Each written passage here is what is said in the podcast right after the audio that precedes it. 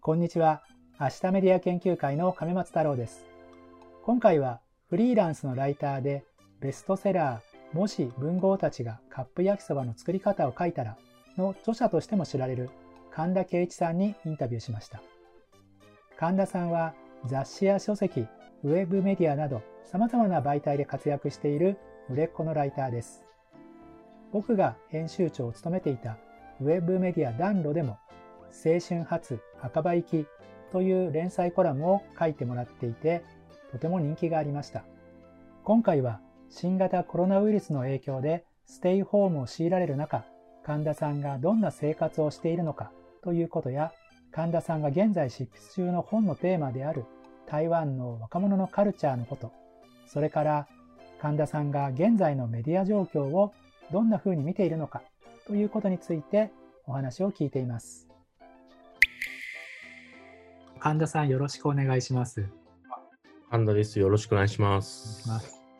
今、僕も神田さんも自宅から、えー、アクセスしている状況なんですが、まあ、神田さんはフリーのライターということなんですけど、はい、コロナの問題ってどうですか？今、影響神田さん、神田さんのところに及んでるんですかね？僕は正直そんなに。あ、そうですか。関係なく、うん、来る依頼は来るし、みたいな感じ。そうですか。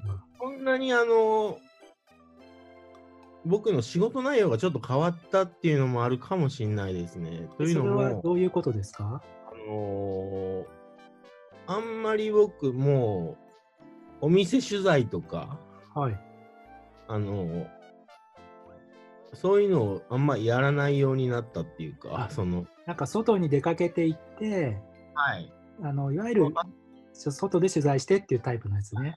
はい、そういうのをあんまりやらなくなったので、多分そういうのがいっぱいやってるライターの人は、多分もろに影響を受けてるんじゃないかな。確かにね、そうですよね。まあ、なかなか厳しくなってるんじゃないかなとね。そうですね。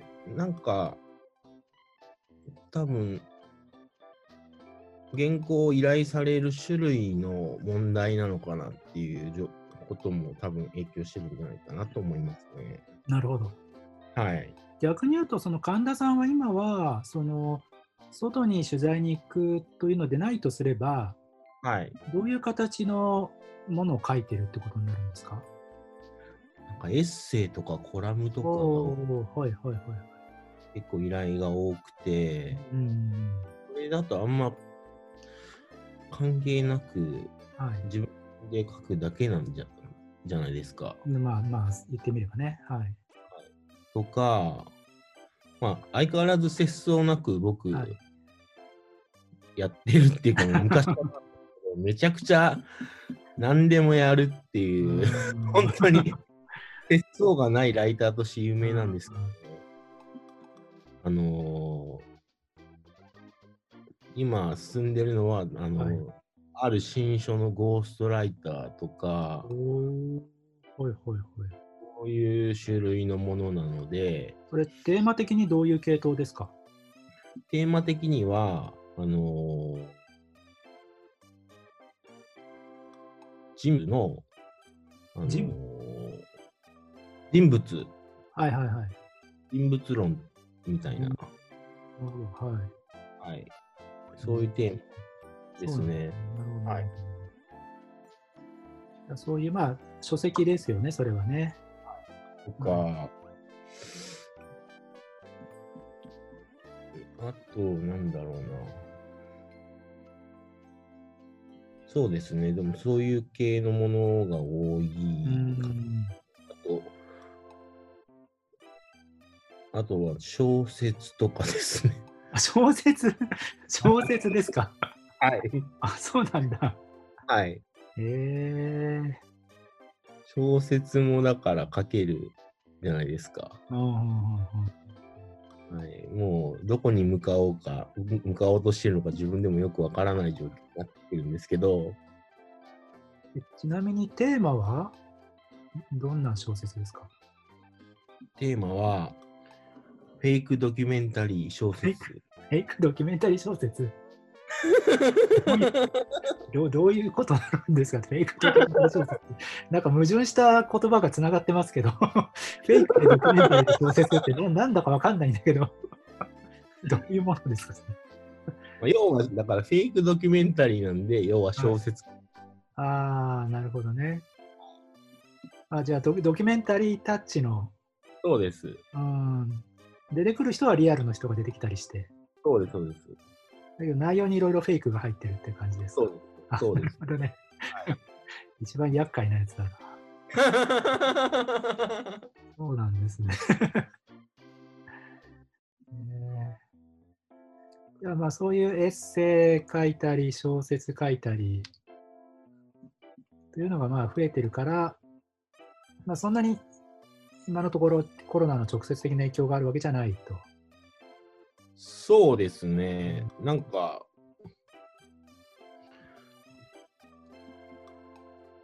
そんなにない、そうですね。はい。でも実際その、まあ、仕事的にはそうだとしても、はい生活のスタイルというか、うん。はやっぱりあれですよね、ずっと家にいることが多くなったとか、うんうんうん。そういうのはないですか？いや、もう多くなりましたね。本当に。。もともと神田さんって家にいることが多いんでしたっけ？そうですね。はい。なので、そう、実質あんまってないっていう。夜夜飲みに行くのが少なくなったとかそういうぐらいですかね。いや、でも僕も飲みにもう行かない人になったんで、そうなんですね。はい、あのもともとお酒飲めないんで、うん。あ、そうかそうか。はい。じゃあそこもそんなに劇的に変わったわけでもないと。そうですね、お茶するっていうなるほどね。はい。お茶タイプに全部変更した、うん、変更したんですよ、僕う。ん、なるほど。じゃあ、ご飯かお茶に変更して、はいお昼に合うっていうなスタイルね。まあ健康的ですね。うんはい確立したんで、あんま夜に飲みに行くっていうのはやめてたんですけど、はいだから、まああんまり影響ないかなっていう、そこもなるほ。どね。はい。食事は、あれですか？自炊なんですか？いやー、自炊あんましないんで、あ。結構、今なんか、いや、このズームのね、画面にちょうど後ろにキッチンが映ってるから、はい、料理してんのかなっていうふうに見えたんですけど、細かい、あの、卵焼き焼く、いや、なんかね、フライパンとか、フライパンが何種類もある。ねいやいや、料理やってそうな雰囲気が出てるんですけど、卵ぐらいは焼くんですけどあ、そうなんですね。えじゃあ、どうしてるんですか、食事は？いや、コンビニとか、ウーバーイーツとか。あ、ウーバーイーツね。ウーバーイーツ大活躍ですね。高いです。はい。なるほど。あ、でも、そうすると家からはあんまり出ることなく、そうなんですよ。執筆活動に専念と。そうっすね。作家ですね。本がはい。出る予定なんで、うんそれ、原稿書いたりとか、もう結構やばいんじゃないかと、社会的に。やばいでしょうね。いや、本当に、なんか、これを機になんか暇になったんで、なんか勉強しようかなとか思ったりとかしてますけどね。まあまあ、あの、そういうふうに思ってる人は結構多いと思うんですよね。はい。なんか勉強しなきゃとかしようとか。はい。まあ、ただ実際にね、行動がどこまで継続するかは人によりけりだと思うんですが。はいなんか実際あれですか、勉強したりしてるんですか？中国語をやってるんですよ。あ、そうか、そうか、台湾行ったりしてますもんね。そうえー自分で取材したいなと思ってて、うんうんうん、なるほど。はい勉強してて、はいはい。中国語の友達とかあに教えてもーらったり、これはすごいいいですよね。はいちょうど今あの、台湾の話が出たので、はい。ちょっとその台湾の話を聞きたいんですが、はい。あの去年でしたっけ？あの結構長期的に、あ、去年ですね、台湾行ってました。まあ、取材したりみたいなことをはい。やってましたよね。台湾のカルチャーですか、テーマは。そうです、サブカルチャーですサブカルチャーね。ね。はいはいはいはい。あのなかなかそのかんあその台湾のサブカルチャーっていうと一般的にはね、はい。今どういうことが起きてるのかって分かりにくいかなと思うんですが、はいちょっと分かりやすく言うと、今どういう動きがあって、まあ、神田さんとしてはどこに興味があって取材してたんですかね？僕の僕は、あのまあ、台湾のサブカルチャーって基本的にはうん結構日本と似てるんですよね。けど台湾って、あの民主化がやっぱ遅かったのもあって、うん。うん。要は芸術文化が圧圧迫されてた時期っていうのがやっぱうん、ああっー。て、やっぱまだ成熟はしてなくて、今まさになんかオリジナルの文化が生まれようとしてるっていうか、今まではあの遅かった分、吸収する、うん日本がなんか60年代のアメリカの文化をうん吸収して真似たように、今台湾はそれこそ日本からうん日本の影響すごい受けてて、はいそれを吸収して、それを咀嚼してオリジナルの文化を作ろうっていう今まさに過程にあるっていう状況だと僕は思ってて、だから面白いからちょっと知りたいなっていう。状況なんですよ、今うん、台湾ああ、そうなんですね。は。はい。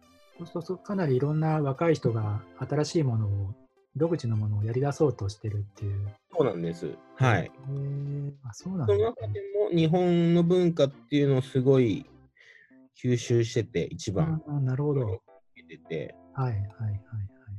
まあ、そこのなんか吸収の仕方が面白いなって思ったと、ーはいはいあと、やっぱ政治と密着しはい。してるあた政治とすごい関わってるんだなっていう文ーサブ化が、サブカルもですか？サブカルもです。そうはい。そうなんですね。そこがやっぱ面白いなと思って、はい例えば、インディー音楽、はい。普通の、あの、まあ、メジャーな音楽じゃなくて、自分たちでやってるインディー音楽っていうシーンがあるんですけど、はい。これって、もともと、あの、80年代後半かな？あの、うまあ、民主化が達成された時なのかな？達成される前なのかちょっと調べないとわかんないんですけど、あの、まあ、略すと、略すと、訳すと、はい。中国語に訳すと、独立音楽っていう風になるんですね。えー。ああ、まあまあ、確かに。はい独立ってどういう意味で使ってるんですか、その場合の独立。これがもう完全にうん。台湾独立っていうダブルミミーニングが、そうなんですね。えー、で、あのーまあそう、音楽自体も完全に歌詞とかに国民党打倒っていうえ込められていたー、はいはい。音楽だったんです、インディーズ音楽って。えー。で、日本にもインディーズシーンってあるんですけど、すごい。はい。あのーまあすごい、メジャーシーンよりはすごい、うん。なんていうか、尖ってて、おしゃれ、おしゃれうんなシーンなんですね。おしゃれ音楽なんですよ、一言で言えば。まあ、分かる人だけ分かればいいよねっていう世界ですよね。はい。はいうん。で、台湾も、うん今、台湾のインディーズシーンって、その、おしゃれ音楽になってて、で、今、台湾ってすごい、あの、台湾意識っていう、その自分とこのうん。独立意識っていうのがすごい高まっているんですけど、若者の中。で。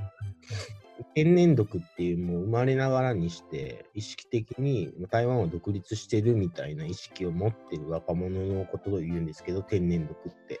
え天然毒？はい、天然に独立って書いて、はい。天然毒。呼ばれ呼ばれる世代がもう出てきてるっていうか今の26歳ぐらいかな。えー。の若者を指すんですけど、えー。まあ、その天然毒世代っていうのも出てきててもううん。中国と圧力とか知らない？なるほど。台湾は台湾じゃんみたいな。っはいはい。ていう世代も出てきててでもすごい台湾意識っていうのの、あのー高まりがすごいんですけど今そういう香港のあれとかもあったりして、はい、はい、そうですよね。それと反比例してインディーズ音楽はおしゃれになっていくっていうか政治色が脱臭されていくっていう あ、そうなんですね。そういう面白い現象がうん生まれてきてるわけですえよ。ーそうすそると、れはなぜあ、はい、どうぞ。はい。それをなぜかっていうと、はい。あの中国との関係なんですよね、やっぱ。というのも、台湾って人口2300人ぐらいしかいあ、2300万人ぐらいしかいなくて。需要としてちっちゃいんですよね。うん食っていけないんですよ、インディーズ音楽のミュージシャンたちって。あ、そうかそうか、その、そこだけの市場を考えるとそう。相当小さいんですね。うん。で、やっぱりみんな中国進出を目指すんですね。え、さあ、そうなんだ。はい。台湾から中国に。はい。えみーんな中国でライブしてるんですよ。あ、そうなんですね。はいマーケットとしてはね、圧倒的にね、そう。大きいですもんね。みんなあの、なんだろう、なんだっけ、あの、ウェイボーとかやってんですよ。ああはいはい。SNS ね。はい。はい。で、中国でバリバリライブしまくってて、そうなんだ。その時に歌詞に、うん。まあそういう政治的な文言が入ってると、まあ確かにね。そこで切られるわけですよ。まあそうだね。はい。なるほど。かといって、うん。ひよってると、うん中国の中にすり寄ってると、今度は台湾国内からの独立だから攻撃を受けるわけですよ。なるほどね。はい、はい。だから、すごいセンシティブな問題で、はい。だから今、たその台湾のインディーズ音楽家たちはすごいうん。気を使ってて、なるほどだからすごいなんか台湾外交のなんかそのそれを見てるような感じの、あ、そうですか。そうすると、やっぱりあれですよね、その政治の影響もね、結構受けるというか、中国との関係がどうかによってもね、どの程度ややればいいのかっていうの変わってくるでしょうね。そうなんですよ。うんだから、そういうのを見てるとすごい面白いなと思う。面白いですね。はだから、その、まあ、もちろん中国からはしご外されることも想定してて、い。はい。そのために日本にすごい注力してるんですよね。日本進出も。そっかそっかそっか。はい。とか、そういう、まあ、一例を言うとそういう感じの政治との関わりみたいなのも結構面白くて、まあ、台湾投票率も高いし、みんな政治意識すごい高いんで、若者も。なんか結局、いろんなサブカルチャーの取材しても、結局、なんか政治の問題にたどり着いちゃうんですよね。うん ここがなんか面白いなとなるほど思って。ね。まあ、やっぱりね、中国のね、存在感が圧倒的に大きいから、そうなんそことの関係を無視できないっていうのはね、ありますもんね。あのちなみにあの台湾というとですねあの、コロナの問題で、はいはいはい。あのまあ、世界で最もこのなんていうか抑制にあの感染の防止に成功してるんじゃないかって言われてますけれども。はい。そのあたりって神田さんが何回か台湾行ったりしたことと照らし合わせてみて、はい。なんで台湾ってそこをうまくやってるのかなっていうふうに思いますか、ああ、そこは、うん。なんだろうな。けどやっぱりそこもなんか、台湾って、うん。あの、すごいなんか、その、自分たちが、世界にその承認されてないっていうことで、うん。国家として、うん。なんか世界にアピールしようっていう意識がすごい強いんですよね。で、あのー LGBT の法律を先に通したりとか、そういうことをまず先駆けてすることで、世界にアピールして生き残っていこうみたいな、そういう戦略がすごい国にとってあって、あのーなんかそういうこともなんか関係してそうな気はしますけど、でもいろんな台湾の友達にいろいろメールとかして聞いたりもしたんですけど、あのーやっぱりそういうなんなんて言うんだろうな。国に対しての信頼度がすごい強いっていう意識は感じましたね。うんまあ、今回特に注目されたのがあの IT 担当大臣のはい。オードリー・ターンって、そうですね。はい。若くて、まあ、まあ、天才的な人物でっていうことでね、ああいう人がその政治のもう中枢にいるっていうのも、はい。まあ、ちょっと日本と違うのかなっていう気もしますけどね。なんかそれが台湾のなんかアイデンティティになってるっていうか、それが台湾意識っていうか、うんうんなんか他にアピールできるものが少ないからこそ、そういうところでアピール、世界にアピールしていくことが大事だっていうのが全国民に共通してあるっていうのは、台湾人に取材してた時にみんな、みんな言ってたことで、そうなんですね。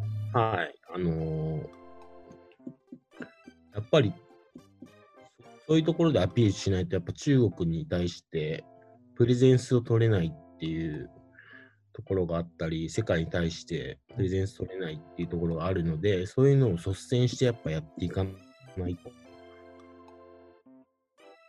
国に危険にさらされるっていう、今はやっぱ戦争状態にあるような国、戦時中って言ってもいいような国なんで、そういう意識がす常に国民に対してあるっていうのは感じますけどね。はい。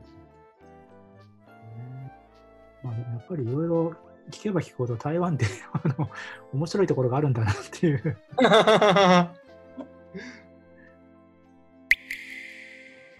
ところで今あのコロナでね家にこもってる人がすごい多いですけれども、はいえー神田さんの場合って今って一人暮らしでしたっけ？一人暮らしです。はい。いや本当にずっと一人でいるってことですよね。そうですね。はい。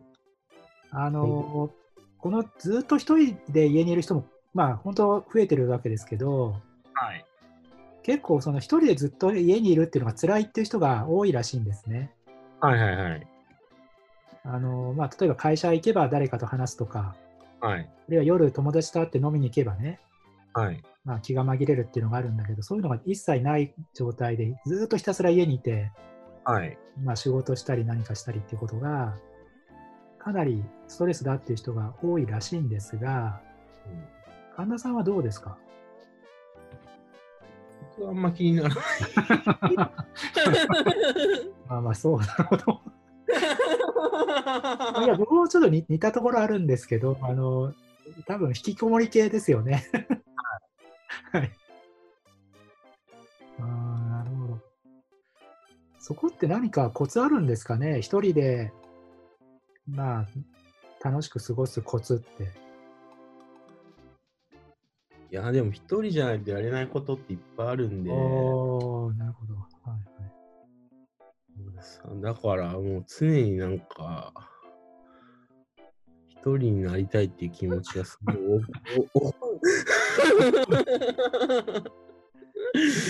だからなんか今の状況すごいいいんですけど、なるほど、神田さんにとってはね。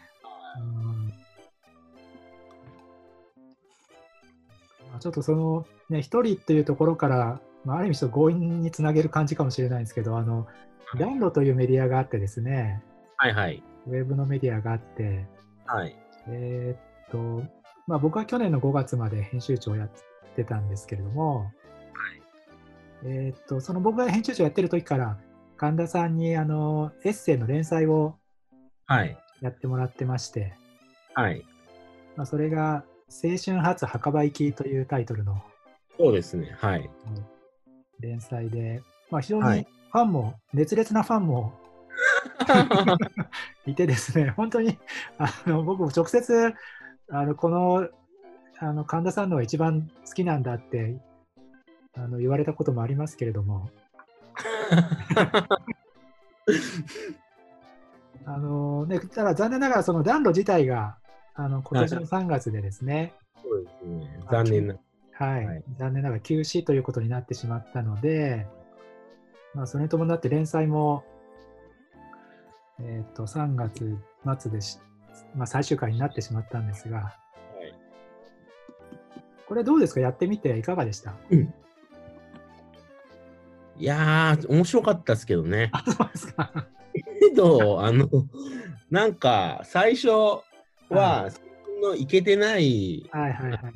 エピソードを書いていくみたいなところだったんですけど、うん、だんだんいけてないエピソードなくなってきて、あ、そうなんだ。なんか自分のなんか自伝みたいな感じになって、それがなんかやっぱ振り返るのが辛かったっていう。そうですか。そうなんですか。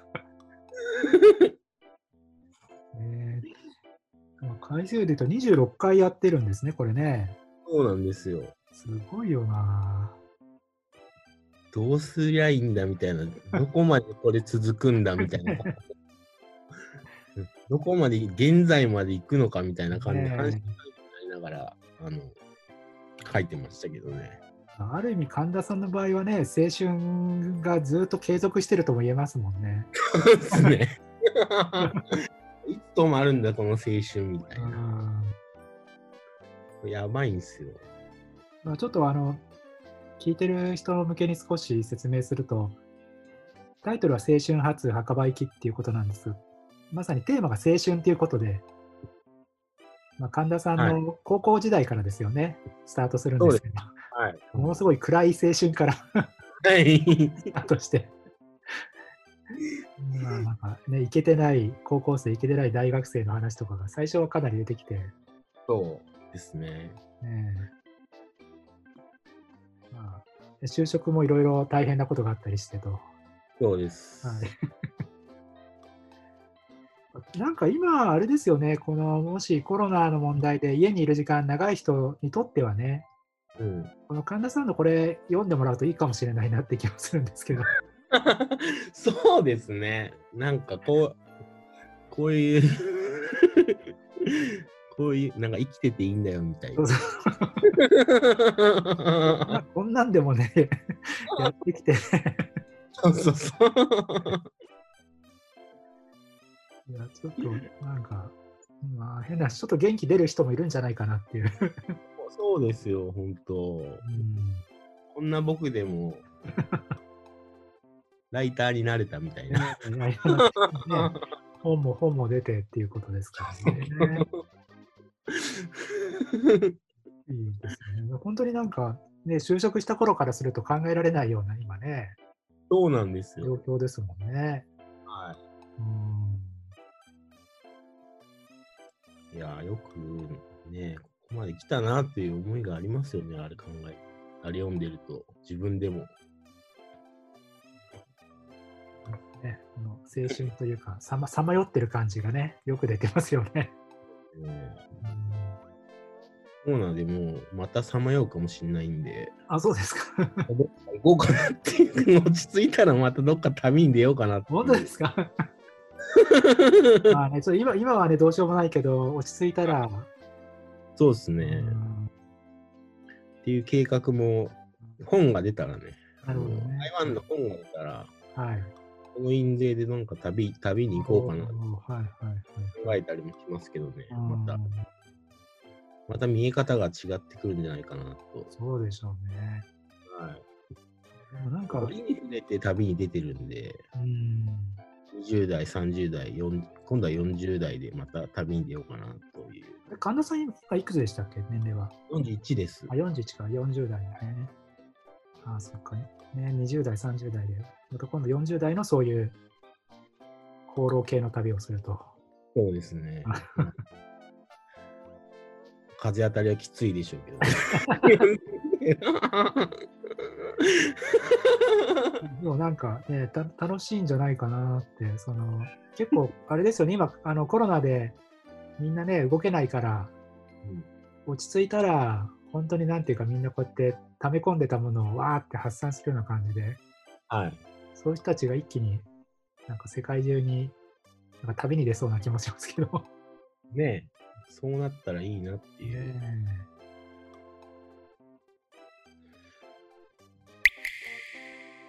あとあの、まあ、この一応、ポッドキャスト、えっと、ネットのラジオっていうのが、えーまあ、メディアを一応テーマにはしてるんですけれども、はい。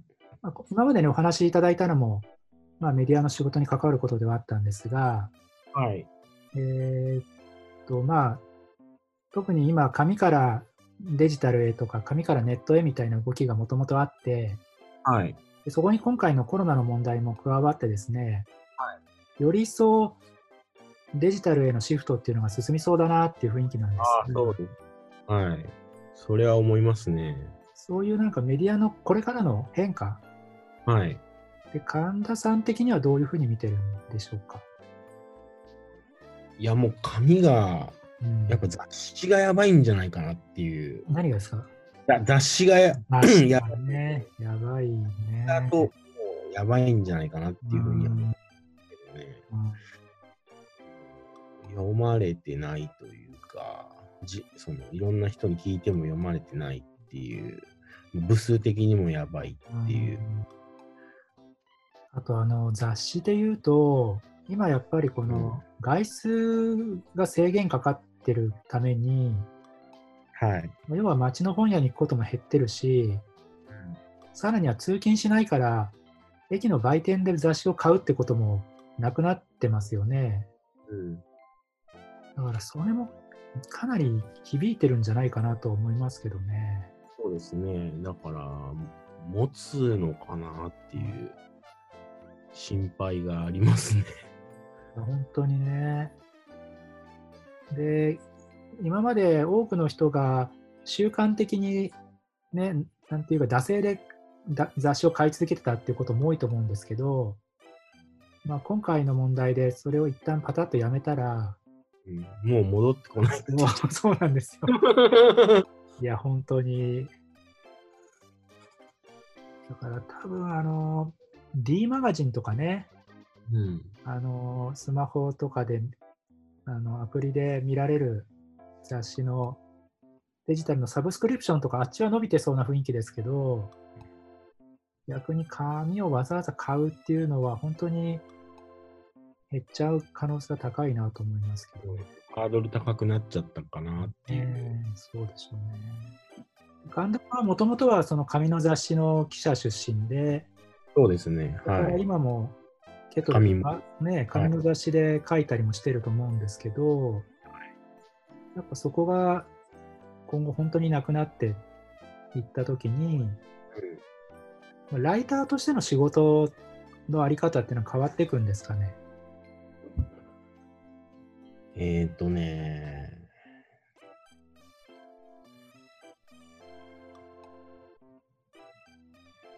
変わらざるを得ないのかなっていうますね。やっぱネットに書くことと紙に書くことってやっぱ性質がやっぱ違うんですよね。うん、やっぱ書くときにやっぱ意識ますからどうしてもネットで書くことっていうのと、うん。紙に書くっていうことはうん。だからやっぱどう考えどう考えてもみんなちょっとずつそういうのを意識して、だうん書くことになると思うんでやっぱ質というかはい。情報の質が変わってくるんじゃないかなっていう。その紙で書くときとネットで書くときの違いってどういうところにあるんですか？やっぱそうですねやっぱ文脈とかそういうのをあんまり理解しない人向けにあ書かなきゃいけないみたいな、そういう、あの、意識が働きますよね、あ。やっぱ。うんまあ、雑誌だったらね、毎毎号毎号買ってる人に向けて書けばいいっていうことが、ネットだと誰が見るかわかんないから、そうそうで下手すると炎上するかもしれないから。そう。なるほど。結局なんかその自分で書くことに対して、自主規制が働くっていう。うん。確かにね、それはあるかもね。そうなるとやっぱつまんない原稿しか残んない可能性があるんで、それは僕もそのね、暖炉っていうウェブのメディアの編集長をやってて、やっぱりそこは意識せざるを得ないなと思って、ちょっとこの表現ね、はい。ちょっと危険だと思いますよみたいな、いうのはやっぱりありましたからね。はいはいはい。で特にネットもまあいろいろ場所があるんですけど、ヤフーとかに出すような感じの記事だと、本当に全方位に一応意識してないと、危険なんですよね。そうなんですよ。だから、どうしても思い切ったことが書けないっていうことになると、そうね。やっぱりつまんないものしか残らないのかなっていうのはそうかも。ありますよね。まあ雑誌はね、まあ多分、なんていうか、迷子を買ってる人ってせいぜい1万人とか2万人とかね、はいそういう世界だったと思うので、まあ、非常にその雑誌のことをよく知ってる1万人、2万人に向けて書くっていうものと、まあ普段読んでる人は1万、2万かもしれないけど、場合によっては100万ぐらい増えちゃう可能性を持ってるね、場所っていうのは全然違いますもんね。そこをなんかね、ライター一人が引き受けるっていうのはすごいなんで、っていうのはあるかもしんないですね。あとはまあ最近の流行りのネットでもサブスクリプションではい。もう限定された人だけが見てる世界うん。であればね、少し思い切って書けるかもしれないですけどね。そうですね。うん、だからなんか、早くなんかそういうビジネスモデルになればいいのかなとは思いますけどね。はい、もう YouTube とか、YouTuber になるしかないんじゃないかみたいな話をみんなでしてますけど。それすらも遅いっていう。神田さんは YouTube はやらないんですか YouTube 今なんかはい、お手伝い程度でやってあ、る本当ですか？本当ですか？お手伝いで。はい。なるほど。けどそんなのねうん、厳しいっすよね。もうすでにライターじゃないんで、まあまあ、そりゃそうですけどね。もう宣伝、その自分の書くものの宣伝として使うぐらいだったらいいけど、すでに書く人じゃなくなるんで、まあまあ。まあまあ、でも、もう本当に書く方で、あの神田さんはライターとして、はい。ここでどんどん、まあ、やっぱ活躍の場を広げていってくれるといいなと思いますね。そうですねうん。そうしたい感じですね。はいはい。そういう意味でやっぱ本本ですかね。期待としてはね。うん。直近の目標としては、やっぱちょっと本をちゃんと仕上げてはい。出すっていう、うんそれまではちょっとまあ、節操なくはいやり続けるっていう。あとはぜひ、あの、暖炉の青春初墓場行きっていう連載を、まあ、皆さんには読んでもらってですね、そうですね。はい、と本当にどんな感じで、この今話してた神田さんに至ってるのかっていうのが、そ れこれ、なんか逆に、あの、遡っていくと面白いんじゃないかと思いますけど、あんま変わってない気もしますけどね。いやー、ほんとあれはね、いろいろ書きすぎたんで、そうですか。いや、でも、と、上松さんに提案していただいてありがたかったですえけどね、えもともとあの Facebook であの神田さんが青春のこと書きたいって。そうなんですよね。軽くつぶやいて。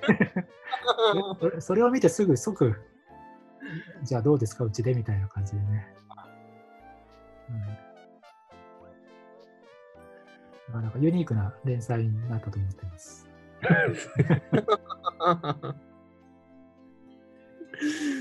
いやー。というわけで、じゃあまあちょっとあの、一応このポッドキャスト向けのね、お話はここまでっていうことで、はい。はい、神田さんありがとうございました。ありがとうございました。